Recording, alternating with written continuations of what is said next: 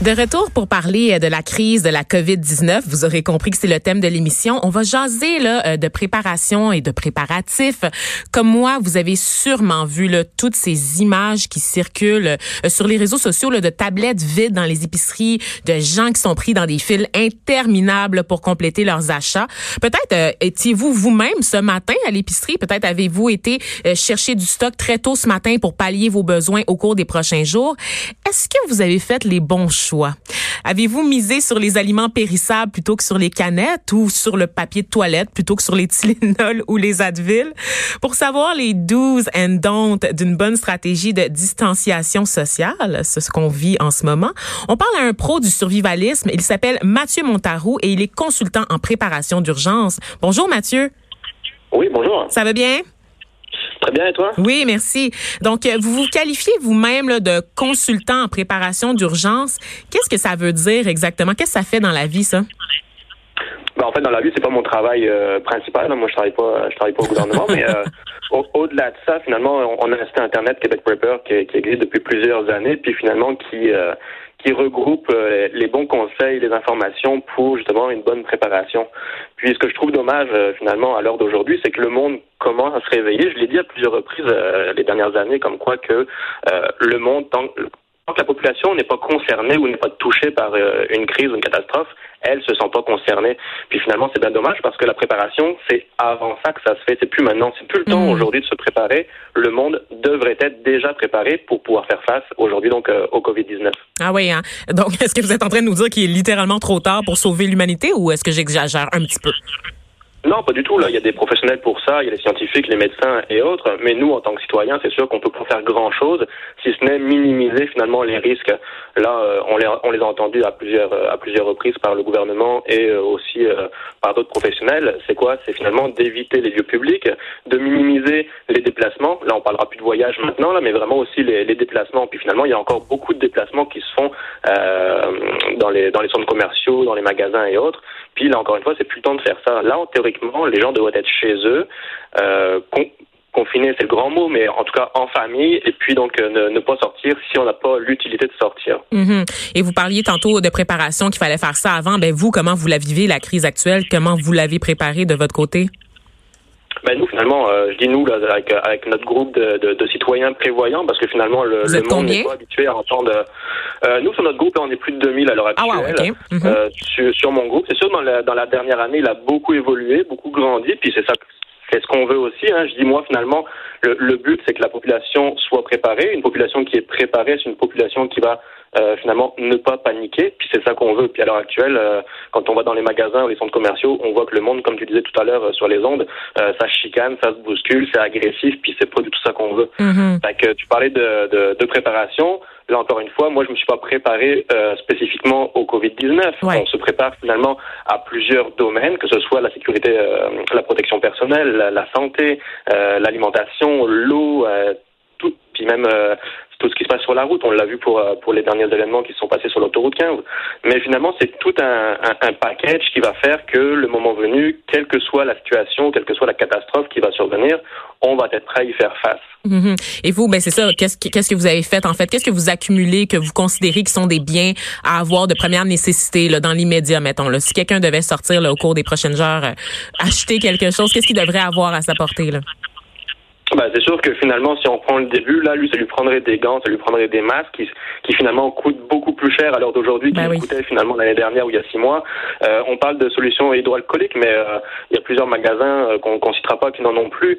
Euh, par contre, il faut savoir qu'on peut le remplacer par de l'eau de javel ou du vinaigre blanc ou des, des, lingettes antibactériennes. Ça, ça fonctionne aussi. c'est ça, c'est le minimum côté côté protection sanitaire, si je puis mm-hmm. dire. sinon, ben, c'est sûr qu'il nous faut aussi admettons, admettons parlant grand qu'il y aurait une, un confinement ou autre. Euh, on sait que le confinement, ça serait 14 jours, le temps d'incubation de la, du, du Covid-19. C'est qu'il faudrait rester 15 jours à la maison. Bon, ben là, il faut 15 jours d'alimentation. Là, on parle pas d'alimentation, de manger, euh, de manger du, du, du, McDo ou de, de la, de la bouffe Non. Il faut ah, l'alimentation. Ouais, c'est ça. Ben, Donc, je vais ben, désinstaller Uber Eats. Pour une fois ou deux, mais c'est pas du tout là-dessus qu'on qu'on veut se baser. C'est pour ça que ça prend des, aliments, des alimentations saines, des protéines, glucides, des graisses, des vitamines et des minéraux minéraux aussi en, en, complément. Et puis aussi pour le confort. On sait qu'une mise en quarantaine ou de rester à la maison à tourner en rond, c'est vraiment pas ce que ce qu'il y a de plus euh, plus euh, de stimulant, ouais. de stimulant. Fait que ça prendrait du, chocolat aussi, des bonbons, euh, d'avoir des, des, films à regarder pour pouvoir relaxer, puis pouvoir passer le temps à des jeux de cartes, des jeux de société, etc., etc. Fait que c'est vraiment de pouvoir passer euh, ces 15 jours-là dans les meilleures conditions possibles. Fait qu'il y a tout le côté bouffe, il y a tout le côté sanitaire et médical, et puis au-delà de ça, après, on, on devrait pouvoir survenir à nos besoins pendant ces 15 jours-là. Mm-hmm. Je trouve ça tellement intéressant que ce volet-là sur le, le, fait de pas oublier de se gâter à travers ça. C'est pas parce que on se met en mode confinement à la maison qu'on doit juste euh, vivre de cannes euh, de cannes de thon ou encore euh, de bines comme on dit en bon québécois. Dis-moi surtout que finalement on sait, on sait que quelqu'un quelqu'un qui se nourrit bien, il va être en bonne santé, il faut aussi penser à bien dormir et une meilleure santé est synonyme lui de d'avoir moins de risques finalement d'attraper quelle que soit la maladie finalement une grippe, le Covid-19 ou quoi que ce soit. C'est pour ça qu'il faut se tenir en forme. Est-ce que vous considérez parce que tantôt je vous écoutais parler puis dans votre ton clairement il y avait un petit commentaire là euh, par rapport à la réponse des autorités sanitaires sur la crise actuelle. Est-ce que vous considérez qu'elle est adéquate? Ben, elle est adéquate. Non, c'est sûr qu'elle est, elle est beaucoup trop tardive, mais c'est sûr que euh, il y a toujours le côté économique. On ne veut pas perdre d'argent. Puis ça a été pareil pour la Chine. Finalement, on attend le dernier moment pour euh, pour euh, fermer les frontières, pour euh, faire prendre les, les mettre en application les protocoles nécessaires. Mais finalement, c'est toujours trop tard. Mais là, là, encore, finalement, on, on entend parler ah ben ils ferment les écoles, ils ferment les, les garderies. Ok, d'accord. Puis finalement, à l'aéroport, ils sont toujours pas fermés les aéroports. Il y a pourtant plus de 250 personnes. Hmm. Il y a, y a quand même du monde qui bouge là, puis qui devrait pas bouger. Mais comme je dis à chaque fois, puis moi j'ai écrit plusieurs, plusieurs articles là-dessus, c'est que tout le monde, ben, la, population à chaque fois attend que le gouvernement fasse les choses. Mais il faut que les, il faut que les gens soient responsables, il faut que les mm-hmm. gens puissent prendre leurs décisions eux-mêmes à un moment donné. On peut pas toujours tenir les gens par la main puis à, à leur dire OK, aujourd'hui, il faut faire ça, demain, il faut faire ça. Non, c'est à toi de faire les démarches nécessaires avant, de t'informer correctement. Puis notre, notre, site est là pour ça, sans faire de pub, mais il est là pour ça. C'est qu'on donne quand même des bonnes informations, on travaille avec des professionnels aussi. Et euh, je pense qu'à l'heure d'aujourd'hui, il y a des choses que nous, en tant que prepper, on était... Euh, considérés finalement comme euh, paranoïaques. Ben, c'est ça, tu sais. Il y a une, une image tenace qui vous ben, colle. Hmm. Oui, exactement. Puis on essaie de le faire perdre. C'est pour ça que tout à l'heure j'employais surtout le terme euh, citoyen prévoyant. Mais euh, euh, à l'heure d'aujourd'hui, finalement, on est comme considéré pas comme des génies, mais si le monde nous avait écouté un peu plus avant, ben on n'en serait peut-être pas là aujourd'hui. Mais justement, qu'est-ce que vous vous répondez aux gens là, qui minimisent actuellement la situation, qui trouvent qu'on est trop dans le discours alarmiste? Ben on, on les changera pas. C'est ça qui est, c'est ça qui est terrible et malheureux, c'est que finalement on changera pas les gens. C'est, c'est vraiment une rééducation qu'il faut faire petit à petit. Et euh, on le voit aux États-Unis quand c'est quand c'est l'heure des tornades et autres. Les gens finalement c'est à toutes les années que ça existe, mais à toutes les années ils sont on les gens faire la queue. Oui, ils sont surpris comme si c'était la première fois. Puis malheureusement ça ça va être pareil aujourd'hui. C'est pour ça que nous en tant que citoyens prévoyants, c'est pas un c'est pas un changement euh, drastique dans notre vie. C'est un style de vie à part entière. Euh, moi je vis comme tout le monde, je mange comme tout le monde, sauf que au lieu de prendre deux cannes de bines, comme on disait tout à l'heure, bah, je vais en prendre trois, puis je vais en mettre une de côté. Euh, je vais avoir un peu plus d'eau que tout le monde, etc., etc. Moi, je suis pas, euh, moi, ça me dérange pas. Moi, admettons qu'il faut faire une, euh, une, un confinement pendant 15 jours. Dérange pas. Moi, je suis pas, je suis pas dérangé pour ça, là. Puis, il y a d'autres amis que je connais qui seront pas dérangés. S'il y a une coupure de courant, je suis pas dérangé non plus. Puis, si j'ai pas de chauffage, j'en aurai quand même. Ouais.